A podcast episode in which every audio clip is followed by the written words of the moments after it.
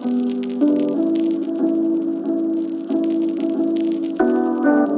und herzlich willkommen zu einer neuen Folge von Finance Forward. Im heutigen Podcast spreche ich mit dem Unit Plus Gründer Fabian Mohr.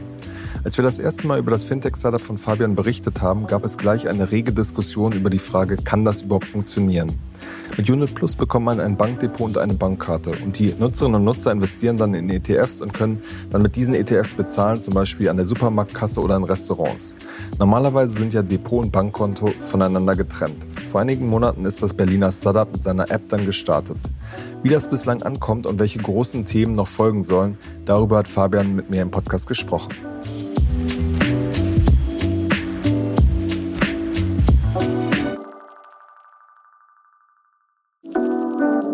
Wir machen eine kurze Unterbrechung für unseren Partner Per Finance.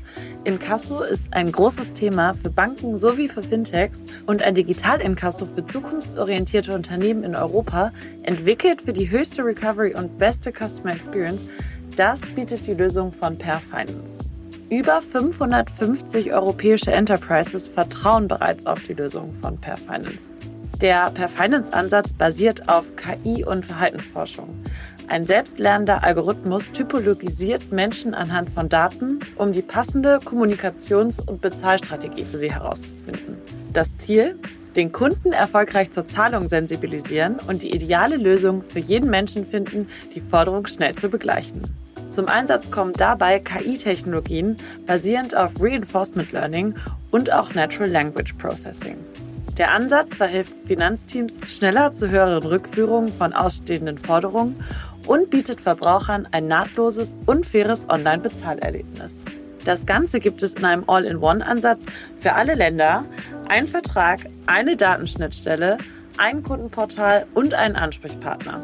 Einfach mal schlau machen auf www.perfinance.com.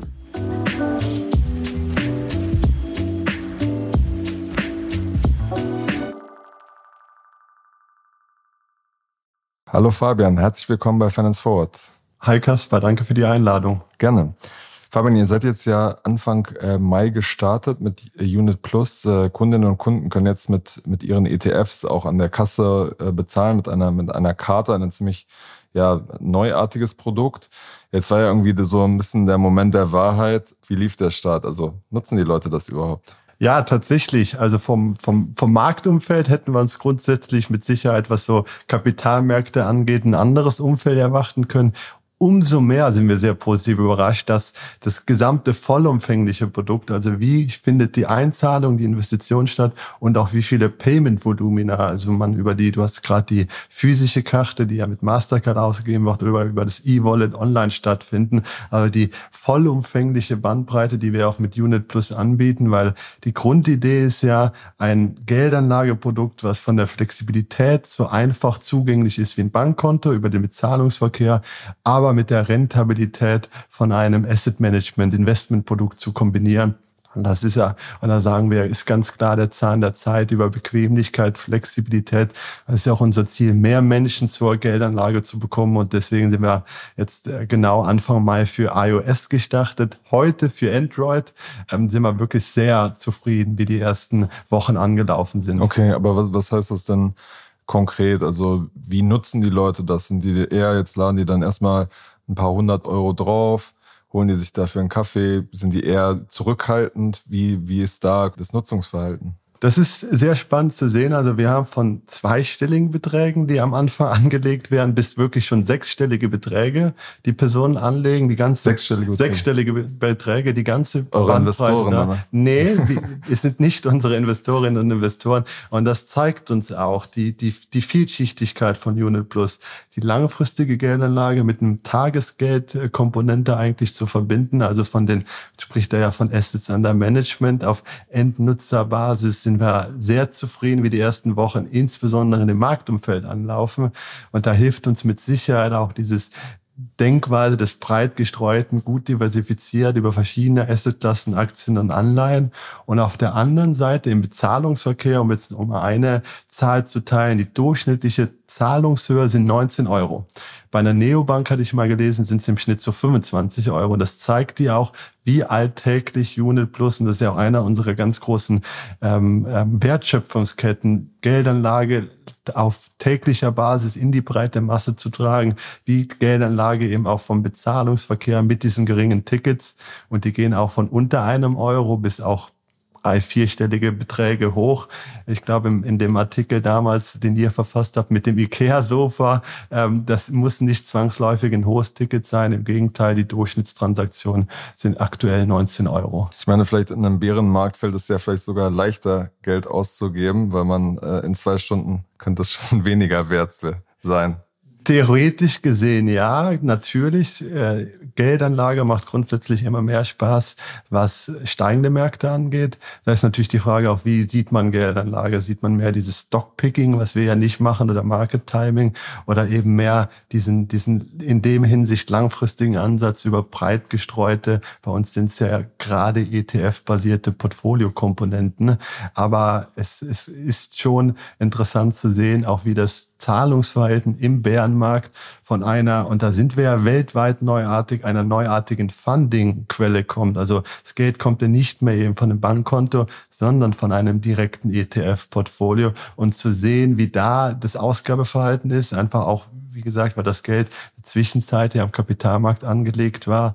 Und um vielleicht da noch, ist es gar nicht so unintuitiv zu sagen, die zwei Hauptkategorien, also 50 Prozent der Ausgaben gehen beispielsweise in, in Lebensmittel und in Restaurantbesuche rein, was uns natürlich auch nachher sehr interessante Insights gibt, wenn man überlegt, wie kriegt man vielleicht nachher mehr Nutzerinnen und Nutzer von dem, wo sie auf ihrer alltäglichen Lebensbasis sind, beispielsweise in Restaurants, verknüpft mit der Geldanlage bei Unit Plus, also wo wir dann schon mehr über Marketing oder interessante ähm, Kanäle sprechen, wie wir auch mit Unit Plus ja das Thema in die breite Masse bringen möchten. Mhm.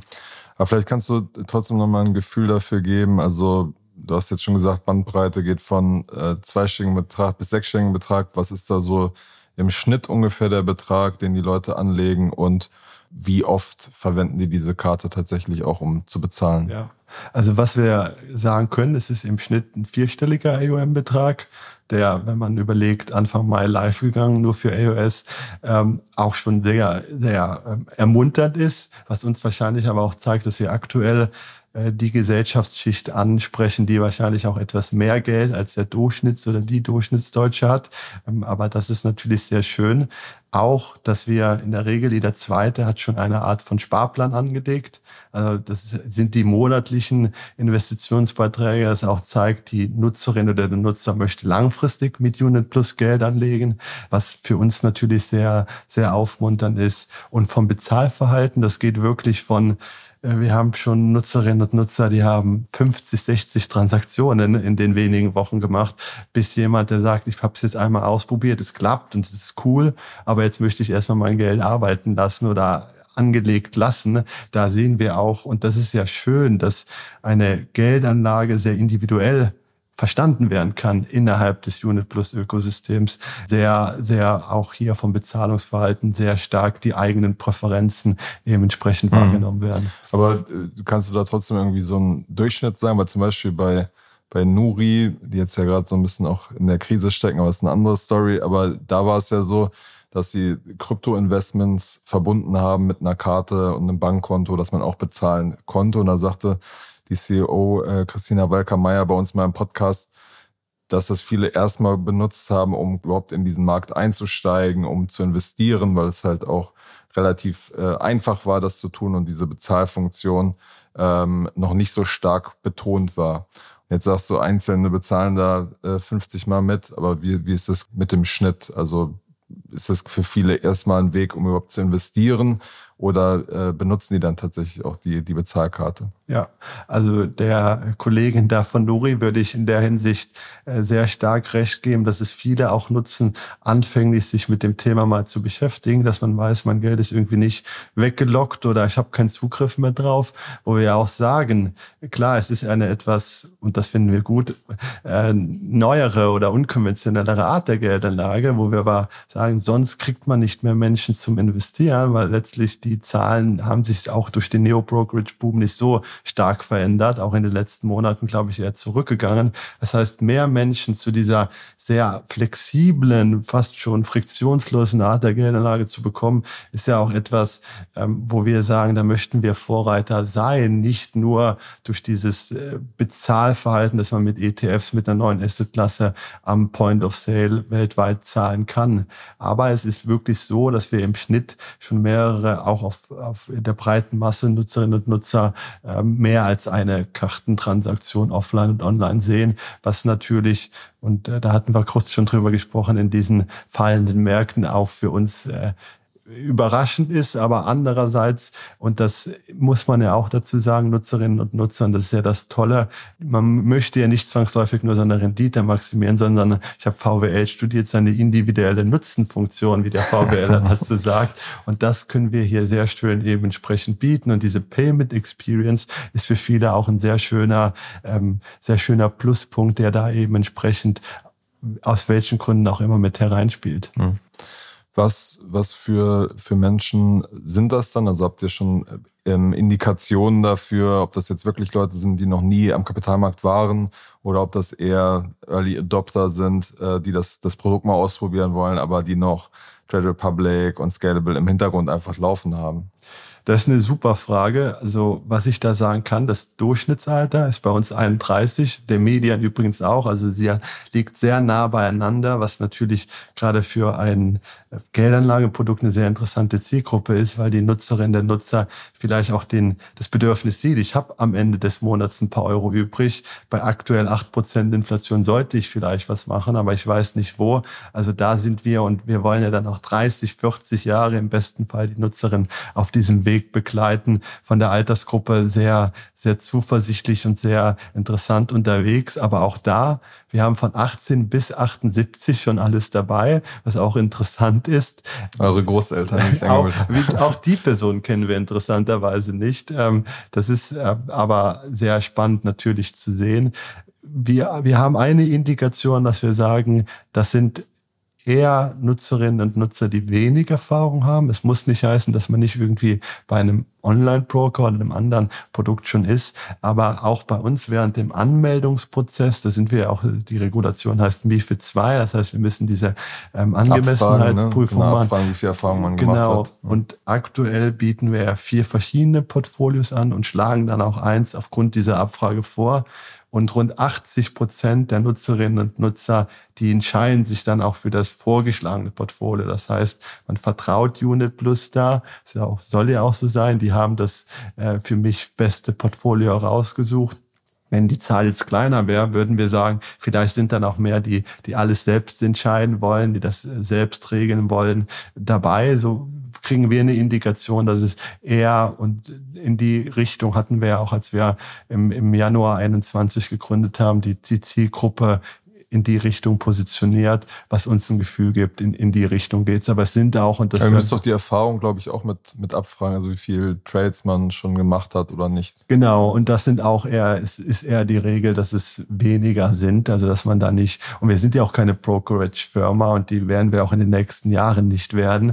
Aber da haben wir einen anderen Ansatz, ähm, sind eher die Regel und ich glaube, Geldanlage als solches sollte man versuchen, äh, mit weniger gewissen Excitement, Aufregung zu sehen, weil langfristig gesehen fährt man so besser. Das heißt, da sagen wir eigentlich, dieser, dieser breit gestreute Ansatz macht nach unserer Meinung für die Nutzerinnen und Nutzer mehr Sinn als jetzt einzelne Aktien und jeder hat seine Lieblingsaktie vielleicht, das ist dann auch schön, äh, aber nicht aus einem... Hast du keine Lieblingsaktie? Doch, ich habe eine Block tatsächlich. Früher also ehemals Square, Square, genau, weil ich war ja früher Payment Analyst ähm, für einen Asset Manager und äh, finde auch, wie äh, Square damals es geschafft hat, in einer, ähm, ich nenne das brandless, also markenlosen Umgebung von Zahlungsakzeptanz. Ja, die sind ja mit diesen kleinen Point-of-Sales-Readern für Taxis gestartet, daraus eine ganze Marke zu bauen. Man, so ein bisschen dieses Apple-haftige. Man wollte nachher in den USA so einen Square-Reader haben, weil er auch sexy und gut aussieht. Und äh, das fand ich sehr interessant und sich dann auch, wie sie sich zu dieser, mit der Cash-App, mit dem B2C-Geschäft, was ähm, auch ein sehr interessanter Ansatz in den USA ist, ähm, fand, fand ich persönlich sehr spannend. Und mhm. da sind mit Sicherheit auch Anreize in die Unit Plus-Entwicklung mit reingeflossen. Okay. Kannst du ein bisschen was zu der allgemeinen Größenordnung sagen? Also wie viele Leute das dann tatsächlich äh, nutzen? Gedacht habe ich mir, dass die Frage kommt, das machen wir aber aktuell noch nicht. Okay, weil genau. die Zahl noch nicht so hoch ist, oder? Oder sie ist schon hoch, aber man muss ja auch keine schlafenden Dinosaurier, sage ich mal, wecken. Es ist besser, dass man, dass man dann vielleicht zur angegebenen Zeit drüber redet. Okay, okay. Ihr seid jetzt, wie du schon gesagt hast, vor, vor zwei Monaten gestartet. Was, was kann die App äh, jetzt schon und wo soll es in den nächsten Monaten produktentwicklungsmäßig hingehen? Ja, sie kann eigentlich das, was wir uns auch vorgenommen haben zu können äh, mit dem Go Live. Das bedeutet von der Integration einer sogenannten Open Banking Schnittstelle, dass wir auf dem Ein- und Ausgabeverhalten des Referenzkontos wirklich auch monatlich einen optimalen Betrag vorschlagen. Und interessant ist, also man verknüpft dann sein Konto genau, praktisch und dann und seht ihr 90 Tage und könnt dann gucken. Im besten Fall auch zwei Jahre. Das macht leider nicht jede Bank, aber das gibt unseren Algorithmen natürlich mehr Power, auch eine gute Analyse zu fahren, je mehr Daten man hat. Ähm, ich finde es selbst interessant, wenn ich im Monat meine Anlageempfehlung da entsprechend bekomme, die aber eben entsprechend nicht wie so ein Standard-Sparplan ist, sondern sich mit dem Lebensstil der Kundin automatisch mitentwickelt. Also die Funktion ist schon integriert und dann eben das gesamte Einzahlungsverhalten, sei es über Lastschriftverfahren, was man, äh, wir arbeiten da mit Go-Cardless zusammen, ist vielleicht der oder dem anderen auch ein Begriff, oder auch den manuellen Banküberweisung und auf der anderen Seite eben entsprechend auch das Zahlungsverkehrsverhalten bedeutet, man kann ähm, mit der, mit der physischen Karte zahlen, entsprechend auch online. Hier ist es so, und das haben wir schon oft gehört, viele fragen nach, kann ich Apple Pay integrieren?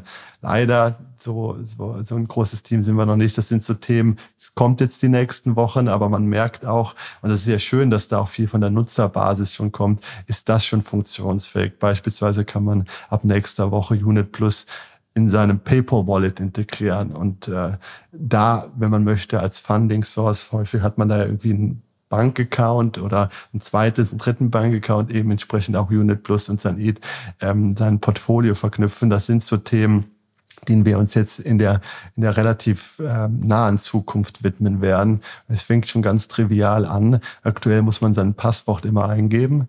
Jeder, wirklich jeder fragt nach Face ID. Und es wird jetzt auch die nächsten Wochen kommen, aber heutzutage erwartet die Nutzerin und der Nutzer auch schon einen gewissen Standard.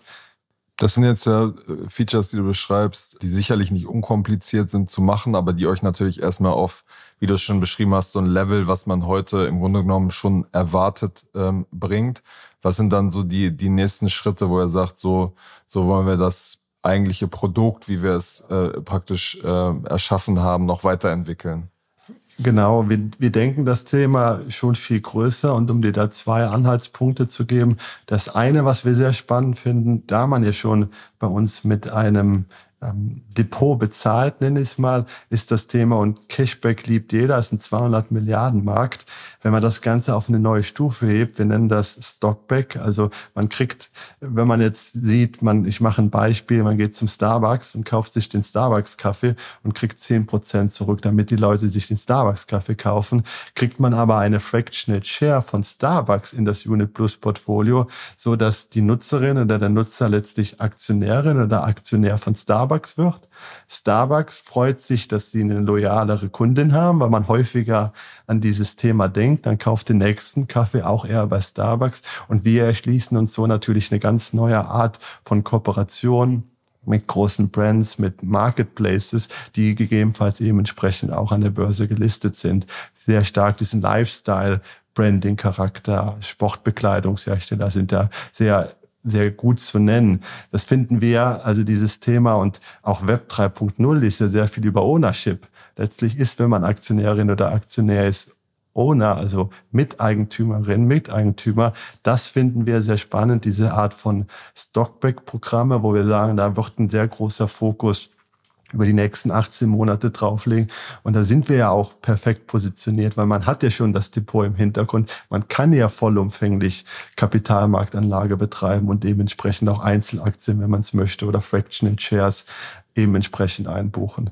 Das ist das eine Thema. Aber widerspricht das dann nicht so ein bisschen eurer Grundthese, dass ihr sagt, so ähm, äh, mal verkürzt, Einzelaktien sind Gift, äh, hier investiert in den breiten Markt und dann plötzlich sind dann doch einzelne Aktien damit drin? Das ist ein guter Punkt, aber würden wir gar nicht sagen, weil da geht es mehr um Loyalität. Und Nutzerinnen und Nutzer, heutzutage gerade unsere Zielgruppe, die identifizieren sich sehr stark mit gewissen Marken und die loyaler zu machen, indem man auch Aktionärin oder Aktionär ist. Das heißt ja nicht, dass man bei uns dann auch direkt Einzelaktien kaufen kann. Das Gros der Masse ist nach wie vor, was angelegt wird in dem breit gestreuten Unit Plus Portfolio. Aber auf der anderen Seite geben wir so auch Händlerinnen und Händlern eine Möglichkeit, eben die Nutzerinnen und Nutzer, die schon gerne shoppen, nicht ein reines Cashback zu geben, was man vielleicht einmalig den Verkauf triggert, aber danach hat man vergessen, dass man diese 10% bekommen hat als Beispiel. Das finden wir einen sehr interessanten Ansatz, um dieses Thema Geldanlage auch stärker in die breite Masse zu bringen, weil die breite Masse geht nicht mehr zum Bankberater oder zur Bankberaterin, aber sie ist da wie im Shopping, wie bei Händlerinnen und Händlern, in Restaurants, in Coffee Places, wo wir sagen, da möchten wir hinkommen, dass die Nutzerinnen und der Nutzer dann auch die Möglichkeit hat, so mit Unit Plus in Berührung zu kommen. Und der, das ist aber dann mehr ein Fünfjahres-Plus-Thema, wenn man sich überlegt, wo sehr viel Innovation in den letzten Jahren im Payment-Bereich stattgefunden hat, dann ging es immer über mehr Optionen. Also es gibt mittlerweile allein drei, vier Buy Now, Pay Later, teilweise ähm, ähm, Buttons, die man online sieht. Dann gibt's noch Visa, Mastercard, Amex, äh, also teilweise 10, 15 verschiedene Checkout-Möglichkeiten. Die gehen aber letztlich, entweder es ist eine kreditbasierte Checkout-Möglichkeit oder eine, die von einem Bankkonto kommt. Also die, Debit dann. Genau. Ähm, wir finden es sehr interessant, wenn man irgendwann die Möglichkeit hat, auch die 100 Milliarden plus, Billionen plus, die am Aktien Aktienmarkt irgendwie, ähm, ich nenne es mal festgesetzt sind, weil sie da ja entsprechend angelegt sind, als eine neue Funding Source, also Zahlungsquelle für die Händlerinnen und den Händler als eine neuartige Checkout-Option bereitzustellen. Und im Prinzip machen wir das ja jetzt schon mit Unit Plus über das ETF-Portfolio, was als Fundingquelle nutzt. Aber das Ganze deutlich internationaler und größer zu denken, indem man eine ganz neue Checkout-Option einführt, ist etwas, was wir sehr spannend finden und grundsätzlich gesehen aber auch. Aber wo wäre dann der Unterschied zu, äh, wie es jetzt quasi läuft? Der Unterschied wäre, dass man zwangsläufig dann nicht mehr rein theoretisch Unit Plus Nutzerinnen und Nutzer wird, sondern wenn man sagt, man hat auch ein anderes Depot, okay. dass man das auch noch eben entsprechend nutzen kann, aber und über unser, wenn man so möchte, über unsere IT eben entsprechend läuft. Es ist dann mehr eine Backend und weniger eine Frontend-Geschichte von Unit Plus. Aber das sind so zwei Themen, um dir einfach ein Gefühl zu geben, wie wir langfristig auch uns aufstellen möchten, wo wir sehr viel auch einfach Innovation sehen, wo sich die letzten Jahre sehr wenig getan hat. Hm.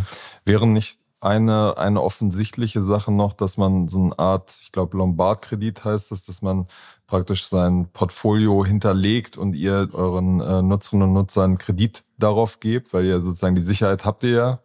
Ähm, wäre das nicht auch ein, ein offensichtliches Produkt?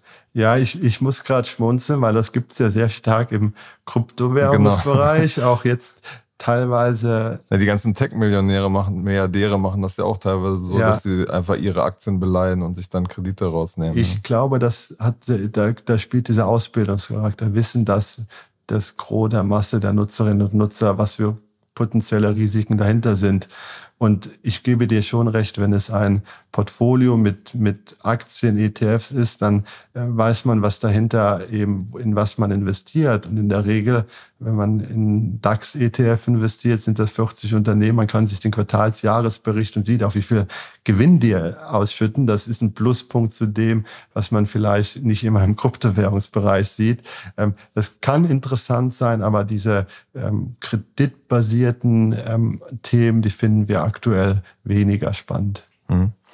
Wie ist eure generelle Herangehensweise, wenn es um die Frage geht, wie, wie tragen wir diese Idee eigentlich jetzt in, in die breite Masse? So am Anfang gibt es eine Warteliste, wo Leute schon irgendwie drauf gestoßen sind, aber die Schwierigkeit wird ja wahrscheinlich sein, dann an die Leute heranzukommen, die noch nie einen Berührungspunkt mit euch hatten. Wie wollt ihr da vorgehen? Ja, das ist genau richtig. Ich glaube, die Frage stellt man sich früher oder später, stellt sich das jedes Fintech außer den, den üblichen Antworten, man macht mit, mit beispielsweise Influencern, was sehr gut klappt, oder. Wen äh, habt ihr da zum Beispiel ausgewählt? Dividende heißt der. Das ist ein Kölner Influencer, ein Fintech-Influencer, der auch für uns, äh, wo wir uns sehr gut mit ihm und der sich auch mit uns identifizieren kann. Wir arbeiten auch mit einer, ähm, jetzt sehr viel mit einer, ich sag's mal, die mehr im, im, im, im Frauenbereich tätig sind zusammen, weil unser Ziel ist es auch schon und wir glauben, Unit Plus kann genauso gut in der männlichen wie in der weiblichen Zielgruppe harmonisieren. Ähm, aktuell ist es leider so, dass wir in deutlichen, äh, muss man schon sagen, mehr die, die männlichen Nutzerinnen, Nutzer anstatt Nutzerinnen haben, aber wir sehen das nicht als Endpunkt und glauben, da kann man viel machen. Ähm, dieses Thema mit, mit ähm, Weiterempfehlungen, das ist auch schon bei uns eingebaut, das nennen wir Units, äh, nicht irgendwie, dass man Euro bekommt, sondern Units, die man dann in sein ETF-Portfolio, also das mehr diesen Gamification-Aspekt, der sehr, sehr interessant und gut ankommt. Aber das sind mehr so die, ich würde sagen, da macht sich irgendwie jeder Gedanken. Der größere Punkt ist eigentlich den, und den hatte ich eben schon erwähnt, dass wir dann nachher mit, mit Marken, mit, mit großen Marketplaces oder auch Restaurantbetreibern, weil aktuell 30 Prozent des Zahlungsvolumens geht an Restaurants. Da kann man natürlich dann irgendwann überlegen, gibt es nicht vielleicht Anknüpfungspunkte, wo wir dann die oder den Nutzer, der in ein Restaurant geht, aber noch nicht Unit Plus Nutzer oder Nutzerin ist, so gewinnt, indem wir ja dem Restaurant dann eine interessante Möglichkeit geben, eine Value-Added-Funktion anzubieten in der Zwischenzeit kannst du dein, ich weiß nicht, ähm, dein, dein, dein Essen irgendwie, äh, das Geld wird investiert, bis du dann damit zahlst als Beispiel. Also das sind so die Punkte, wo wir sagen, das ist auch ein sehr ein Blue Ocean eigentlich, diese, diese Art von, von Partnerschaften zu nutzen, die wir auch, weil wir haben ja die voll integrierte Zahlungsfunktion in einem Geldanlageprodukt drin, sehr spannend finden. Mhm. Dazu würde auch ganz gut passen. Ich hatte äh, im Markt gehört, dass äh, die Luca-App-Gründer bei euch auch eingestiegen sind und äh, dass da vielleicht auch irgendwie was in die Richtung Kooperation anstehen könnte. Ja, du bist immer sehr gut vernetzt. Ähm, ich bin jetzt auch ein bisschen überrascht. Äh, ich möchte es zumindest nicht verneinen. Und ähm, das ist ja sozusagen, die haben ja einen Pivot gemacht und wollen ja genau diese Zahlung äh, in Restaurants mit QR-Code ähm, ermöglichen. Genau, richtig. Äh, das, und da gibt's, gäbe es bestimmt, wenn das so wäre, sehr interessante Anknüpfungspunkte. Und das wäre ein sehr gutes Beispiel, was ich erwähnte, wie man dieses Thema Geldanlage in die breitere Masse bekommt. Genau. Okay, okay. Und aber die klassischen Online-Marketing-Kanäle, das, das ist quasi gar nicht so äh, Fokus, dass ihr sagt, wir machen jetzt irgendwie Google oder ähm, Facebook oder Instagram Werbung oder TikTok vielleicht. Äh. Das ist schon aktuell, wo wir natürlich auch erste Gehversuche machen und schauen, was funktioniert wie gut oder schlecht. Deswegen, ich würde schon sagen, ein großer Vorteil bei Google ist, wenn man Geldanlage eintippt, hat man schon eine gewisse Intention, sich damit zu beschäftigen. Äh, das hilft schon auf einer gewissen Weise, obwohl, wie gesagt, da erst erste Gehversuche. Auf der anderen Seite, was in unserer Zielgruppe sehr gut ankommt, aktuell schon ist tatsächlich Instagram. Ähm, da haben wir auch ein relativ oder ein sehr starkes Auftreten eigentlich schon. Da werden wir auf jeden Fall aktiver auch in Zukunft noch werden. Also Social Media der, im Oberbegriff zu nennen, ist, glaube ich, ein Thema, was gerade auch in unserer Zielgruppe ein sehr großer Ansatzpunkt ist. TikTok auf Grundlage der demografischen Strukturen vielleicht etwas weniger interessant, aber natürlich muss man oder wollen wir da auch mit dem Zahn der Zeit in die Richtung gehen, weil viele und in den letzten Jahren gerade B2C Fintechs ist mein ähm, meine Wahrnehmung zumindest ging auch viel über Community aufzubauen, also dann nachher eine Community zu haben, wie man auch eben entsprechend das die Dienstleistung oder Produkt dann entsprechend über die Community weiter veräußert. Mhm. Ich meine, das, das ist ja immer so am Ende so ein Buzzword und wenige haben es, glaube ich, nur geschafft, selber einen guten Rahmen zu gestalten, wo, wo dieser Community-Austausch stattfindet. Also es gibt zum Beispiel dann Facebook-Gruppen, wo sich Trade Republic-Nutzerinnen und Nutzer austauschen, aber es gibt jetzt wenige Beispiele, die mir einfallen, wo, wo eine Firma es geschafft hat, selber diese Community zu schaffen. Das stimmt. Es ist nicht einfach, weil das hat natürlich auch viel mit dem Branding zu tun. Äh, möchte man eine nachhaltige Marke aufbauen, die die Community als solche auch wahrnimmt mit den USPs, die diese Firma dann hat. Aber ich glaube schon, dass es da sehr interessante Anreizpunkte gibt, die auch das Thema ähm, Ausbildung stärker in den Vordergrund stellen. Beispielsweise, wir werden im, im August so ein, wir nennen das Unit Plus Investment Summit veranstalten, wo wir auch der Community, man muss nicht mal Unit Plus Nutzerin oder Nutzer sein, die Möglichkeit, sich über dieses Thema weiter fortzubilden, indem Experten von Banken, auch mehr von den jüngeren Fintechs zusammenkommen und eben entsprechend über dieses Thema Geldanlage, gerade in diesen Zeiten, was in vielerlei Hinsicht einerseits liest man viel von fallenden Kursen, dann aber hohe Inflation, dann die geopolitische Gemengelage, wo wir schon sagen, das ist ein sehr interessanter Ansatzpunkt, den wir auch mitgestalten wollen. Wir machen eine kurze Unterbrechung für unseren Partner Liquid. Liquid ist ein moderner Vermögensverwalter, der es euch ermöglicht, euer Wealth Management professionell auf Family Office Niveau zu bringen. Über Liquid erhaltet ihr Zugang zu exklusiven Anlagelösungen, die bisher nur Großanlegern zur Verfügung standen. Liquid ist auch kein Unbekannter. Wer nicht nur den Podcast hört, sondern auch aufmerksamer Finance Forward Newsletter-Leser ist, sollte schon einmal etwas von Liquid gehört haben. Wir haben nämlich im Dezember über einen Produktlaunch berichtet, Liquid Private Equity Next. Hier bekommen Anleger schon ab 10.000 Euro die Möglichkeit, in Private Equity zu investieren und das mit Sparplan. Gerade nach den Herausforderungen, die das Jahr 2023 in Zusammenhang mit Geldanlage mit sich gebracht hat, sehnen sich viele Anleger nach Guidance und nach einem professionellen und vor allem unabhängigen Partner. Und hier schafft Liquid die Möglichkeit, in Venture Capital und in Private Equity zu investieren und öffnet diese Anlageklasse. Schaut jetzt am besten einmal auf liquid.de slash ffwd vorbei. Zu Beginn des Jahres reduziert Liquid das Mindestanlagevolumen für Liquid Wealth Management von 100.000 auf 50.000 Euro. Einfach online einen Anlagevorschlag erstellen oder ein kostenloses Gespräch vereinbaren. Liquid schreibt man übrigens L-I-Q-I-D.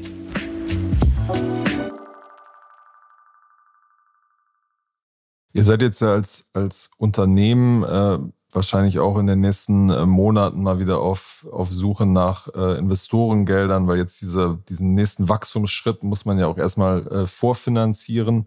Was ist da bislang die, die Resonanz aus dem Markt, was jetzt ja so ist, dass schon äh, Klarna, der sehr prominente Fall, äh, die quasi ihre Bewertung sehr stark gefallen ist ähm, und andere prominente Fälle, ähm, Krisen, Entlassungen und so weiter und so fort wie, wie ist da aktuell die, die Resonanz? Also merkt ihr, dass, dass es noch ein Interesse gibt, dass die ja, VCs da noch ähm, weiter investieren in ich glaube, grundsätzlich ist Fintech nach wie vor ein sehr interessanter Markt. Also da sehen wir schon sehr viel Interesse.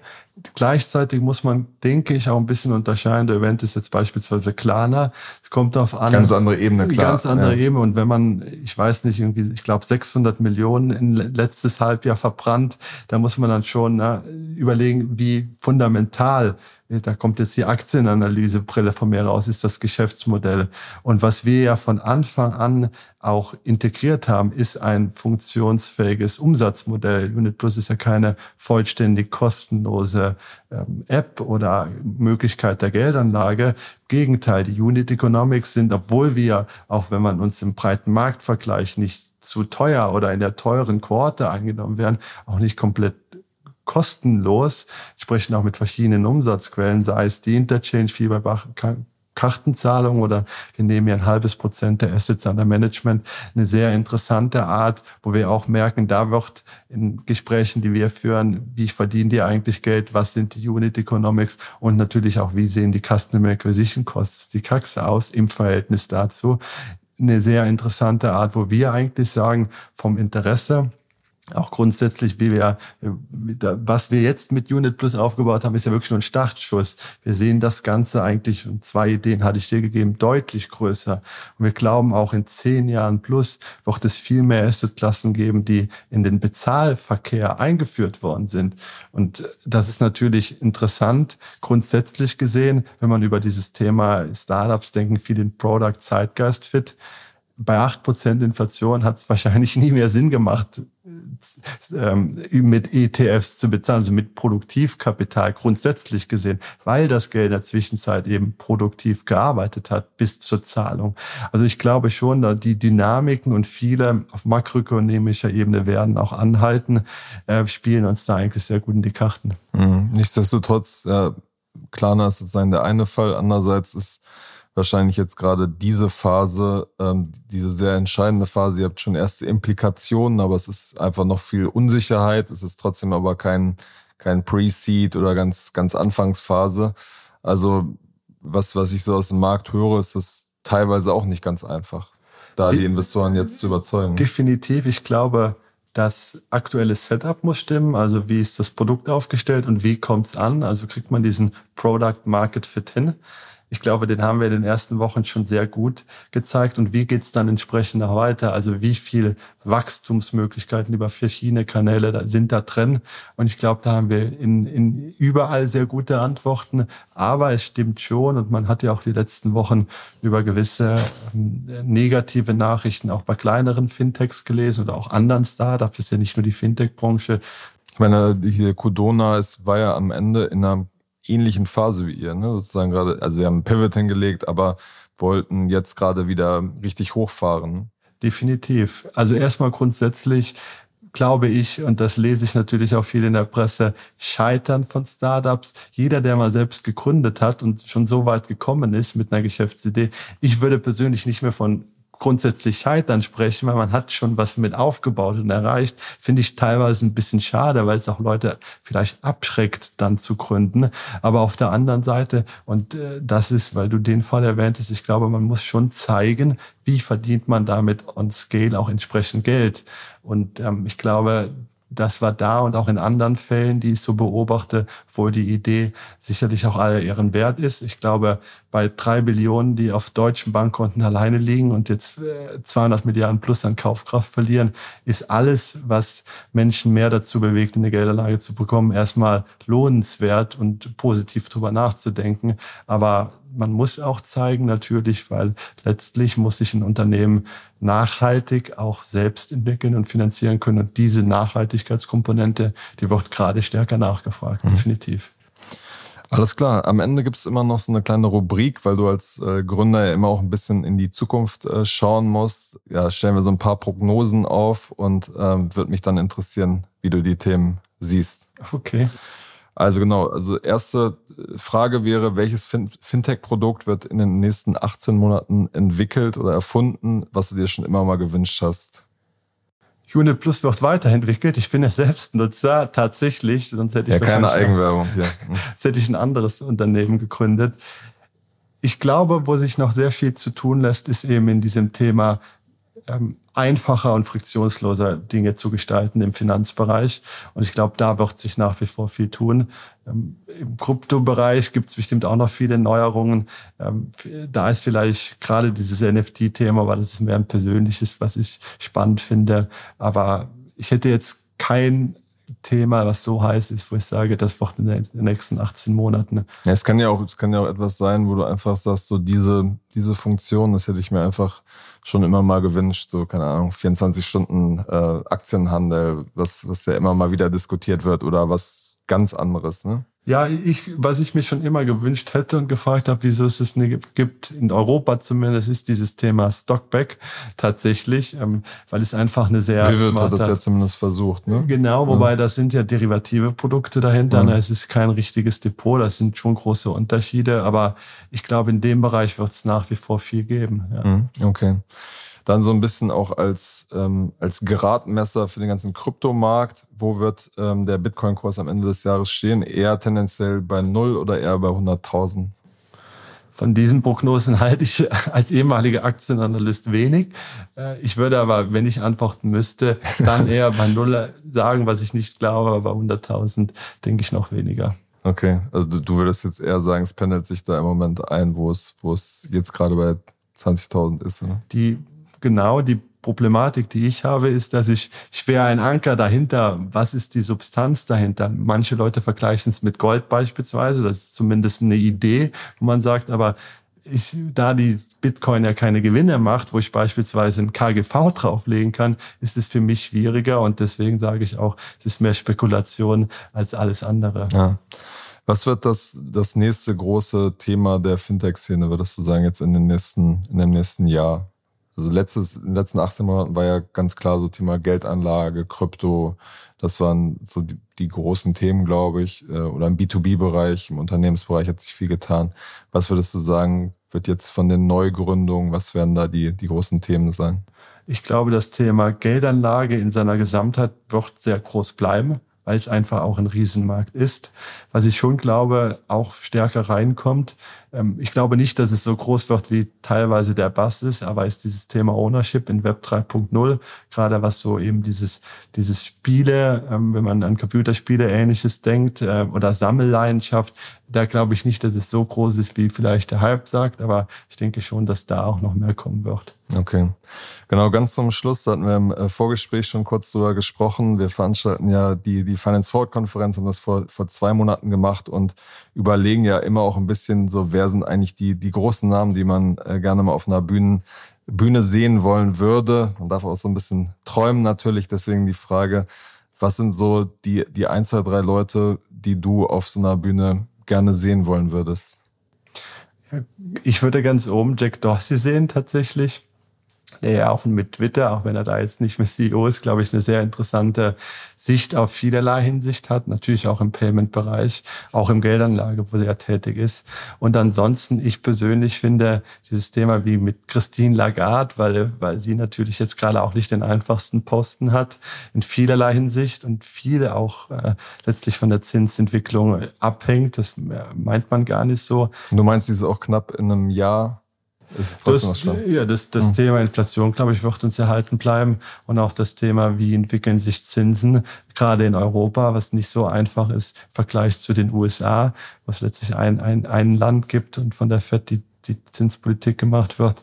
Ich glaube, das wären so zwei Namen, wo, äh, die ich sehr gerne sehen oder wo ich mir sehr gerne den Vortrag anhören würde. Okay, wir tun unser Bestes. Vielen Dank für deine Zeit, Fabian, und bis zum nächsten Mal bei Finance Forward. Dankeschön, Kasper.